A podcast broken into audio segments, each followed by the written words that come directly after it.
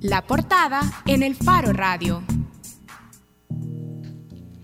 Estamos de regreso en el Faro Radio. Estábamos diciendo antes de ir a la pausa que vamos a hablar del caso de Evelyn Hernández, esta joven que ha sido condenada a 30 años por homicidio agravado. Hay, creo, dos, dos, líneas que tenemos que seguir. La línea argumentativa de la defensa y la línea argumentativa de la fiscalía.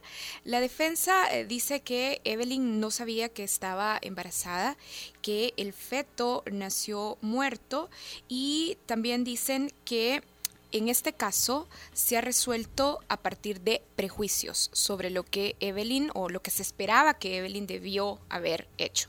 Y la fiscalía lo que dice es que Evelyn actuó con dolo Dice también la fiscalía que la promotora de salud le había advertido que estaba embarazada, que se rumoraba que estaba embarazada y que el niño en realidad estaba vivo y que luego de algunas pruebas eh, forenses se determinó que el bebé falleció algunas horas después de ser arrojado a una letrina. Hoy queremos hablar con el defensor de Evelyn Hernández, Denis Muñoz. Denis, gracias por aceptar la invitación del Faro Radio.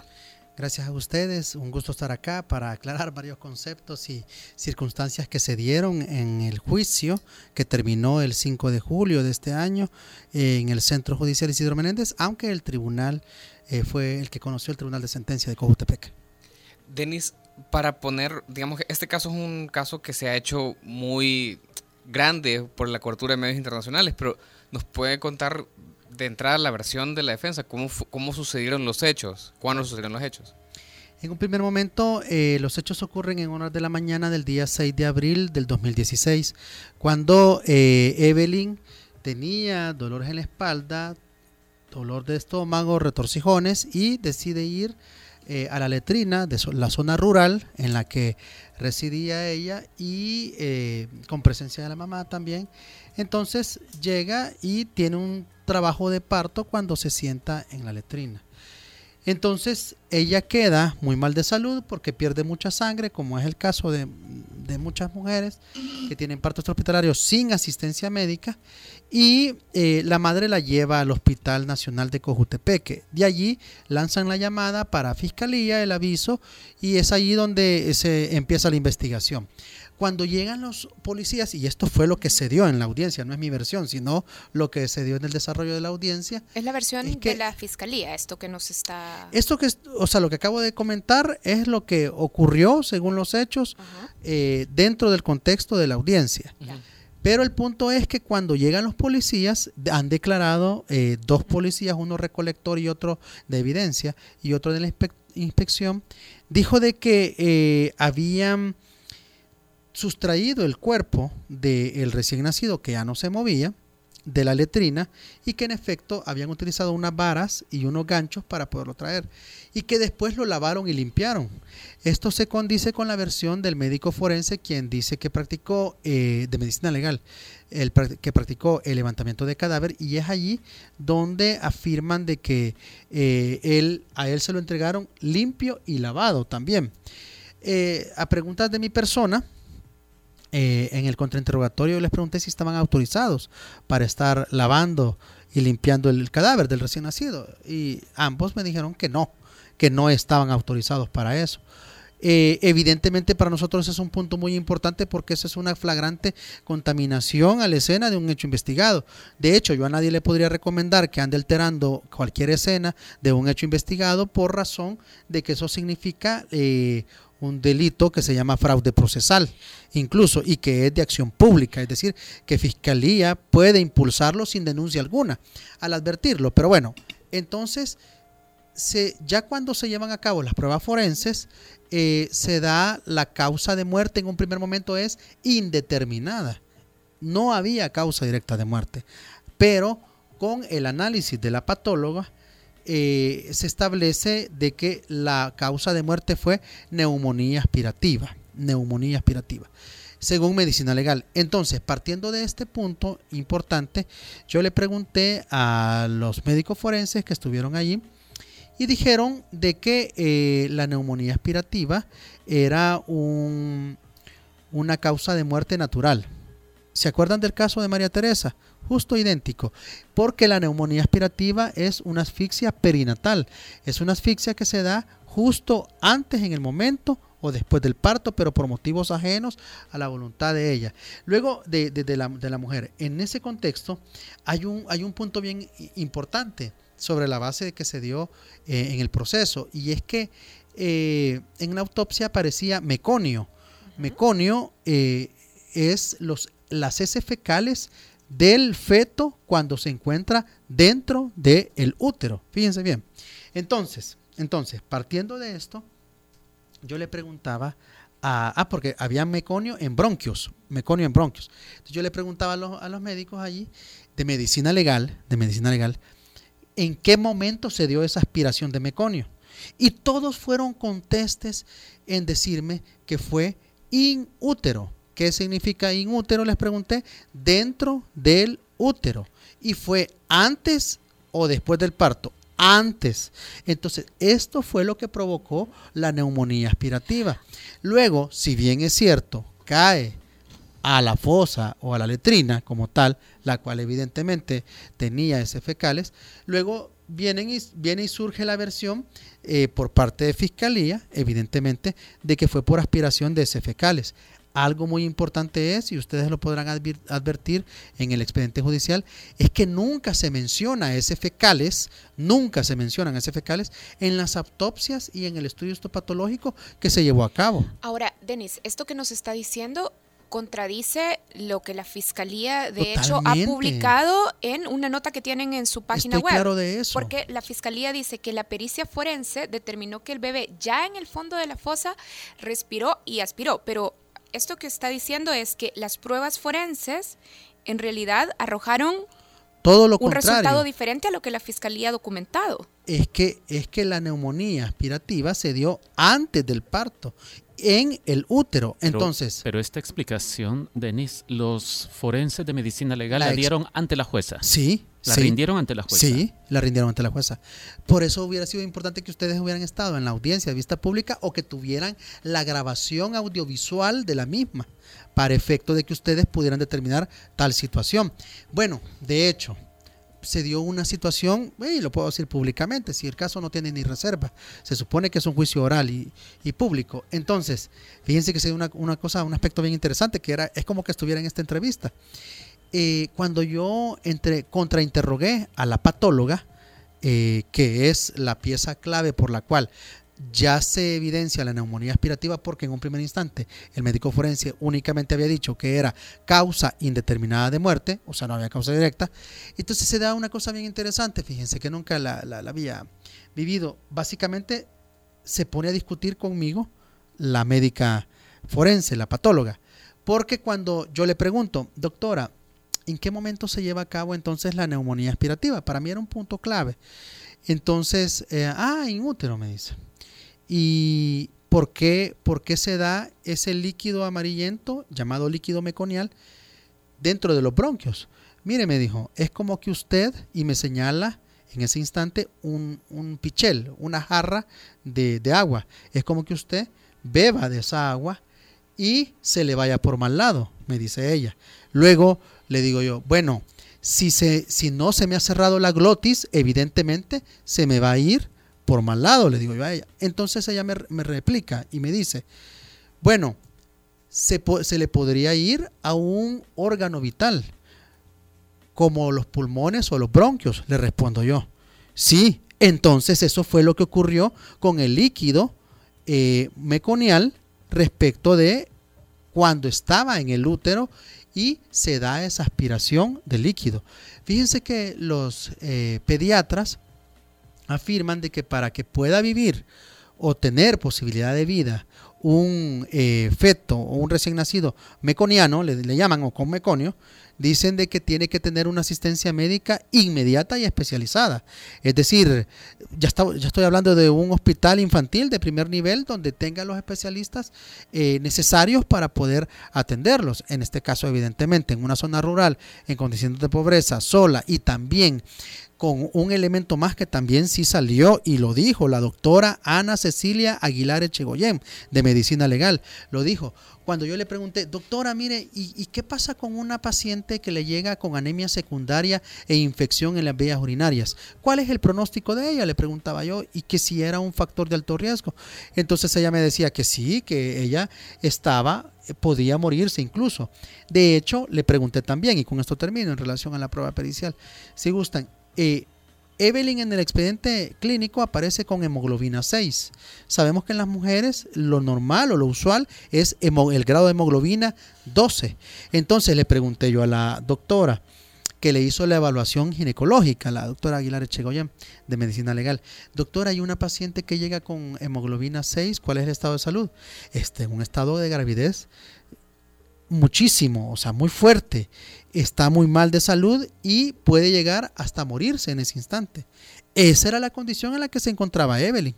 Y aunque esa versión no sea publicada por, eh, por la Fiscalía a nivel institucional, esto fue lo que se desarrolló dentro del proceso. De hecho, le soy sincero, nosotros como, como defensa teníamos cierto optimismo número uno, de que al menos, al menos hubiera una duda razonable, si no la verdad absoluta de que se trataba de una muerte natural, como en el caso de María Teresa, de la asfixia perinatal en su momento, que por cierto salió libre el 20 de mayo del año pasado a raíz del recurso de revisión presentado a, su favor, después de haber sido condenada a 40 años por el Tribunal Tercero de Sentencia y haber cumplido cuatro años y medio de prisión injustamente.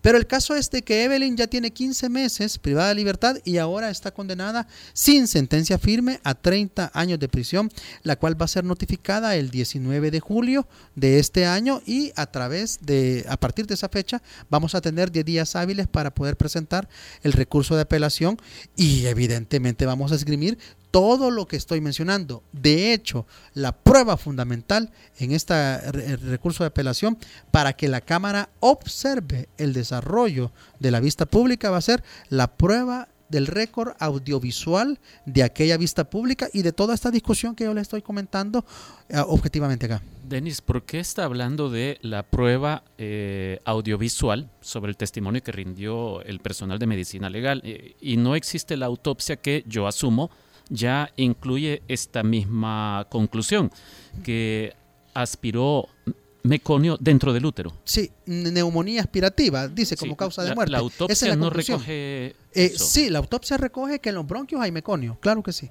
Sí. Eso fue lo único que encontró. No encontró ese fecales. no encontró ese fecales como lo está diciendo Fiscalía, por cierto. A ver, yo estoy mencionando de que, perdón, solo un, elemento más o un antecedente más a nivel eh, jurisprudencial de la sala de lo penal. Lo que ha dicho en varias eh, resoluciones, no solo en una, dos o tres, sino en más, la sala de lo penal es que como los, los magistrados de cámara no inmedian o no observan prueba, deben de observar el desarrollo de la vista pública en la grabación audiovisual. Por eso es que lo estoy mencionando. Porque teóricamente un juez no solo debe de resolver con la prueba pericial plasmada en un informe, por escrito me refiero, sino también, firmado y sellado, sino también lo más importante es, y para nosotros es muy importante, es lo que declaró, lo que habló e inmedió oralmente ante las reglas de la inmediación, oralidad y contradicción dentro de la vista pública. Denis, pero lo que usted está planteando en el caso de Evelyn me recuerda a mí a lo que quedó bastante claro cuando se revisó el caso de María Teresa. Es decir, un caso en el que sin pruebas o contra todo lo que dice la evidencia, eh, un juez o una jueza termina resolviendo encontrar algo parecido a la figura del prevaricato que uno encuentra en, en la ley, ¿no? Bueno, el prevaricato también existe, ¿verdad? Cuando hay una mala apreciación o interpretación de la ley. Es importante decirles lo siguiente, vaya, y, esa es la versión, ya lo decía Karen, respecto de, eh, aquí ha habido una resolución cargada sobre todo de prejuicios por lo siguiente. Imagínense, vaya, más allá del tema ético o de resolver sobre un caso en particular conforme a la prueba vertida dentro del proceso no conforme a supuestos, de hecho, y conforme a experiencias ajenas. La jueza condenadora dice, miren, es que si hubiera en el razonamiento del fallo, y está grabado, como lo digo, de hecho, yo lo que más quiero es que la Cámara vea la, el razonamiento del fallo condenatorio, porque allí se resume todo lo que no debió de, eh, de, realizar en nuestra opinión y lo nefasto que fue el fallo condenatorio. Dice la jueza, por ejemplo, no, es que yo no le creo que ella no estaba embarazada porque yo lo que hubiera hecho es, si mi hija hubiera estado embarazada, eh, yo le hubiera llevado al médico. Pero yo pregunto, para empezar no son ni, ni, las mismas condiciones. Para terminar, ¿quién, es, ¿quién era la juzgada? ¿Evelyn o la hija de la jueza? Pregunto yo. Evidentemente Evelyn, porque ella es la que está privada de libertad en casos de mujeres. Por eso es que es muy lamentable esta clase de casos en donde únicamente se condena a una mujer, incluso como defensa esgrimimos un elemento muy importante. Fíjense que hay el artículo 4, inciso segundo, habla de la responsabilidad objetiva. Esta es cuando únicamente se valora el resultado material, aplicándolo al caso de Evelyn. El resultado material, si bien es cierto, no negaremos jamás, es la muerte trágica de su hijo recién nacido. Pero, pero la responsabilidad objetiva es cuando no hay un nexo causal de la conducción de la voluntad de la agente activa, en este caso, en este caso Evelyn, como, la persona acusada a quien se le ha sindicado como tal. Entonces, no existe prueba directa. De hecho, de hecho, no quiero que se me escape ese punto, la jueza sí no confesó y dijo, no tengo prueba directa, así que me voy a ir por indicios. Evelyn, usted dio, dio a luz. Evelyn es la madre del recién nacido. Evelyn solo ahí estaba, así que la condeno a 30 años de prisión. Se acabó. Denis, usted habla de prejuicios, usted ha hablado de prejuicios, pero eso que, que, menciona como prejuicios en realidad no es la sana crítica, que es una atribución de los jueces. Buen punto. El sistema de valoración de la prueba en El Salvador es justamente la sana crítica.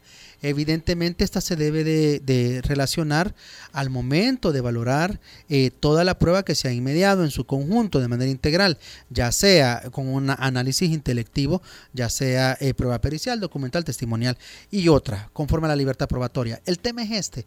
Lo importante es de que cuando se da la sana crítica deben de darse elementos que tengan que ver con la experiencia, la psicología y la razón o el raciocinio jurídico. Bajo estos tres ejes es donde se debe de resolver. En todo caso, si ya eh, la prueba pericial, incluso de, la misma medicina legal, estaba mencionando que la neumonía aspirativa era la causa de muerte y no la aspiración de heces fecales, entonces yo les pregunto a ustedes, si queremos aplicar la lógica bajo la psicología, ¿dónde estuvo primero el, feto o, el recién nacido? ¿En el útero o en la letrina? Fíjense bien. O, o en la letrina donde habían heces fecales. Evidentemente estaba, estuvo primero en el, en el útero porque por fuerza de gravedad cayó intempestivamente porque fue un parto extrahospitalario sin la voluntad de ello y eso es lo que no entiende la ciudadanía en este país y mucho menos eh, el sistema de justicia en El Salvador y quienes acusan de que una mujer evidentemente puede tener un parto extrahospitalario. Yo lo que quisiera es que pudieran hablar con perinatólogos, ginecólogos para que pudieran advertir. Incluso, solo es con esto termino.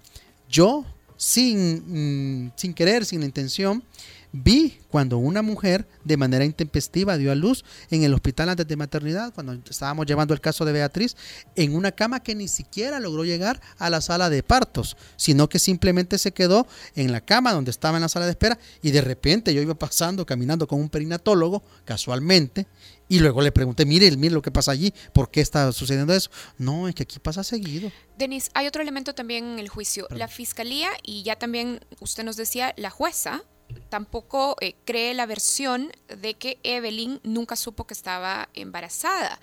La fiscalía y la jueza también dicen, no, no le creemos, ella sí sabía. Es creíble tomando en cuenta que Evelyn es estudiante de bachillerato en salud. Hay un elemento importante, vaya al respecto. No es cierto que Evelyn había cursado todos los años de bachillerato en salud, porque ella se cambió de contador a salud cuando iba al instituto.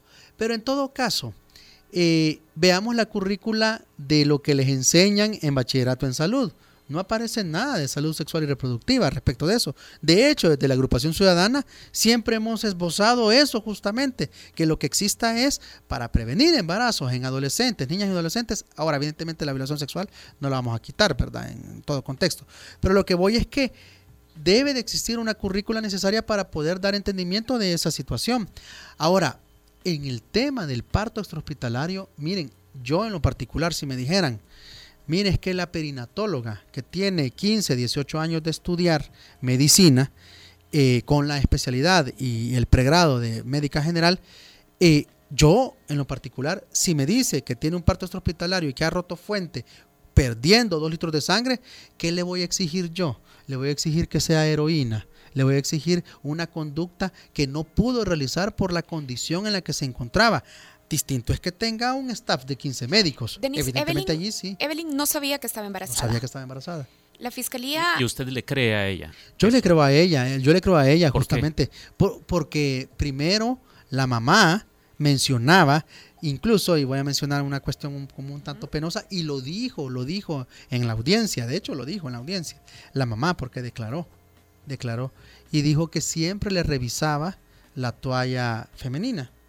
No quiero decir ninguna marca, pues, pero que siempre le revisaba su parte genital y la toalla femenina para ver si mes a mes tenía el periodo menstrual. Otra cosa, no tuvo los síntomas que usualmente son de que le crece eh, el vientre o el estómago para evidenciar que sí estaba embarazada. ¿Por qué no le creció? No lo sé. Pero lo que sí sé es que no le creció y eso me lo ha dicho tanto Evelyn como la mamá y otros vecinos también de la zona. Entonces, por eso es que no se mencionó dentro de ese contexto. La fiscalía incluye el testimonio de la promotora de salud que dice fue a la casa de Evelyn a pedirle que iniciara un control de salud porque habían rumores de que estaba embarazada. Sí, sí, sí. Bueno, de rumores no, no se vive, bueno, al menos en derecho penal, pues. En cualquier otro contexto, sí. Resulta de que... Ustedes desacreditan este testimonio de la promotora de salud. Sí, dice, ella declaró, ella declaró en el proceso, en la vista pública, declaró que había realizado esas visitas. Realmente la mamá de Evelyn, su familia, dice que nunca llegó en realidad a visitarlas. Ahora, lo que sí pasó es que, qué casualidad que después de que inicie el proceso, es donde se presentan las actas de aquellas supuestas visitas, que solo están firmadas por la, por la trabajadora social. Y que una, una sí aparece la firma de Evelyn, pero no es esa. O sea, la hacen muy distinta. o sea, está diciendo que fue una firma falsificada. O sea, fraude podría, procesal. Podría, podría eventualmente, podría eventualmente, al examinarse, podría verificarse eso. Porque dice Evelyn que no es su firma. O sea, nosotros se lo hemos mostrado y le hemos preguntado. De hecho, al cotejar la firma que ella realiza en cualquier otro nombramiento de abogada y abogado, porque es un equipo de abogados que estamos, no aparece que sea igual, de hecho. Hacen de manera distinta la B y el resto de, la, de, los ganchos que realiza dentro de ese contexto. Pero bueno, en todo caso, yo creo que el, trabajo o, o, ese informe de la trabajadora social demuestra también el escarnio público al cual es sometida una joven. Digo esto porque ¿cómo se le va a dar tanto valor a un informe de trabajo social preexistente a la realización, al, hecho como tal, porque eso evidentemente era antes del parto, eh, si al final, ante la ausencia del dolo de ella, producirle la muerte a su hijo recién nacido, no hay nada. De hecho, bueno, no me lo están preguntando ustedes, pero de hecho no hay ninguna prueba directa que evidencie la conducta dolosa que, se le atribuye a Evelyn. Entonces nos queda también elucubrar, especular y presumir que es culpable. Por esta clase de situaciones es que yo no me canso de decir, y llevo años diciéndolo, al igual que en el caso de María Teresa y de otras mujeres. Bueno, el, año pasado logramos sacar dos mujeres más, una en Sonsonate y otra en, en Santa Tecla, que siempre opera una presunción de culpabilidad. De hecho, Evelyn en un primer instante fue el requerimiento fiscal, no la acusación, sino el requerimiento, aparece con el delito de aborto con sentido y propio, de conformidad al artículo 133. Entonces yo digo porque más de alguna persona trata de decir, aquí no tiene nada que ver el aborto, aquí es un homicidio y ya se acabó y dejemos de hablar de aborto. No es cierto, porque resulta que el aviso que hizo el Hospital Nacional de Cojutepeque lo hizo por aborto no lo hizo por y, y, un elemento que también a mí me llama la atención siempre en estos casos es como en el caso de Evelyn nunca determinan la inducción del aborto. Qué significa esto que lo que están denunciando es un hecho espontáneo y entonces es un hecho espontáneo eh, el aborto el aborto espontáneo es un delito. No no es un delito aquí en la China porque todo delito es un hecho voluntario hecho o conducta, acto voluntario, típico antijurídico y eventualmente culpable conforme al elenco probatorio. Entonces, en razón de esto, es que yo menciono que nunca se dio el tema de eh, los eh, la prueba directa. Denis, eh, ya decíamos que el caso ha traído, digamos, la atención de medios internacionales. La nota que publica, por ejemplo, el periódico The Guardian de Inglaterra dice que que Evelyn había sido víctima de violación sexual repetidamente antes de... Eh, eh, ¿Es esto cierto? ¿Ella es una eh, víctima de violación? Hay un elemento muy importante y, yo, o sea, les quiero ser franco, este punto es muy complicado mencionarlo porque sabemos que las condiciones de seguridad de todas las personas no, no es tan fácil y peor cuando, cuando se está en zonas o territorios complicados, pues alejados. es es una situación que sí, sí se mencionó dentro del proceso, pero a nivel de la trabajadora social únicamente. No fue una situación de que se pudiera eh, advertir o un argumento de la defensa. Eso sería mentirles que yo les estuviera diciendo. Sin embargo, eh, Evelyn ha comentado tal situación y que por razones de seguridad no podía denunciar porque la iban a matar a ella o a su familia simplemente. Lo digo en plural, ¿verdad? Porque no podía ser solo una persona, sino varios individuos que pueden pertenecer a una estructura determinada. Sí, yo tengo una última pregunta. Eh, el caso de María Teresa eh, llegó a revisión y el juez que revisó la sentencia condenatoria a 40 años eh, dijo, no, no, aquí no hubo prueba, ya revisé esto, no hay ninguna prueba, se le condenó sin pruebas. ¿En qué momento ustedes piensan que este caso podría pedirse para, revisión? Bueno, es que aquí tiene es que, eso procede, pues. Es que a eso iba, a eso iba. Aquí hay que ver la. Hay que agotar cámara primero. Correcto. O sea, primero vámonos a los recursos ordinarios. En este caso tenemos el recurso de apelación, que conocerá la Cámara de lo Penal de Cojutepeque. Entonces, eh, la apelación justamente es la inobservancia de las reglas de la sana crítica al momento de valorar la prueba en su conjunto o de manera individual. evidentemente pueden surgir varios eh, submotivos, si se quiere ver así. Pero posteriormente, eh, si la Cámara de lo Penal de Cojutepeque confirmara la condena de 30 años de prisión, entonces estaríamos para presentar el recurso de casación para que la sala de lo penal conociera de el caso de Evelyn. Si la sala de lo penal confirmara la condena de 30 años de prisión, esperemos que no, evidentemente, que al menos ellos vean por el tema de justicia y cómo se desarrolló la, la vista pública y la prueba que me dio, pues evidentemente ya entraríamos a la firmeza a la firmeza de la sentencia y lo que los abogados llamamos cosa juzgada y eso implicaría que allí sí ya se podría habilitar para el recurso de revisión de sentencia, como en el caso de María Teresa, o incluso, por qué no decirlo, algún curso de gracia como una conmutación de pena o un indulto para ser presentado ante la Asamblea Legislativa. Ahora, les soy franco, la idea es evidentemente no llegar a que quede firme la sentencia. Quizá bastaría con este recurso de apelación, dependiendo de cómo resuelva la Cámara de lo Penal. Bien, bueno, Denis, queremos agradecerle por habernos acompañado. Denis Muñoz es abogado defensor de Evelyn Hernández, la joven que ha sido condenada a 30 años por homicidio agravado.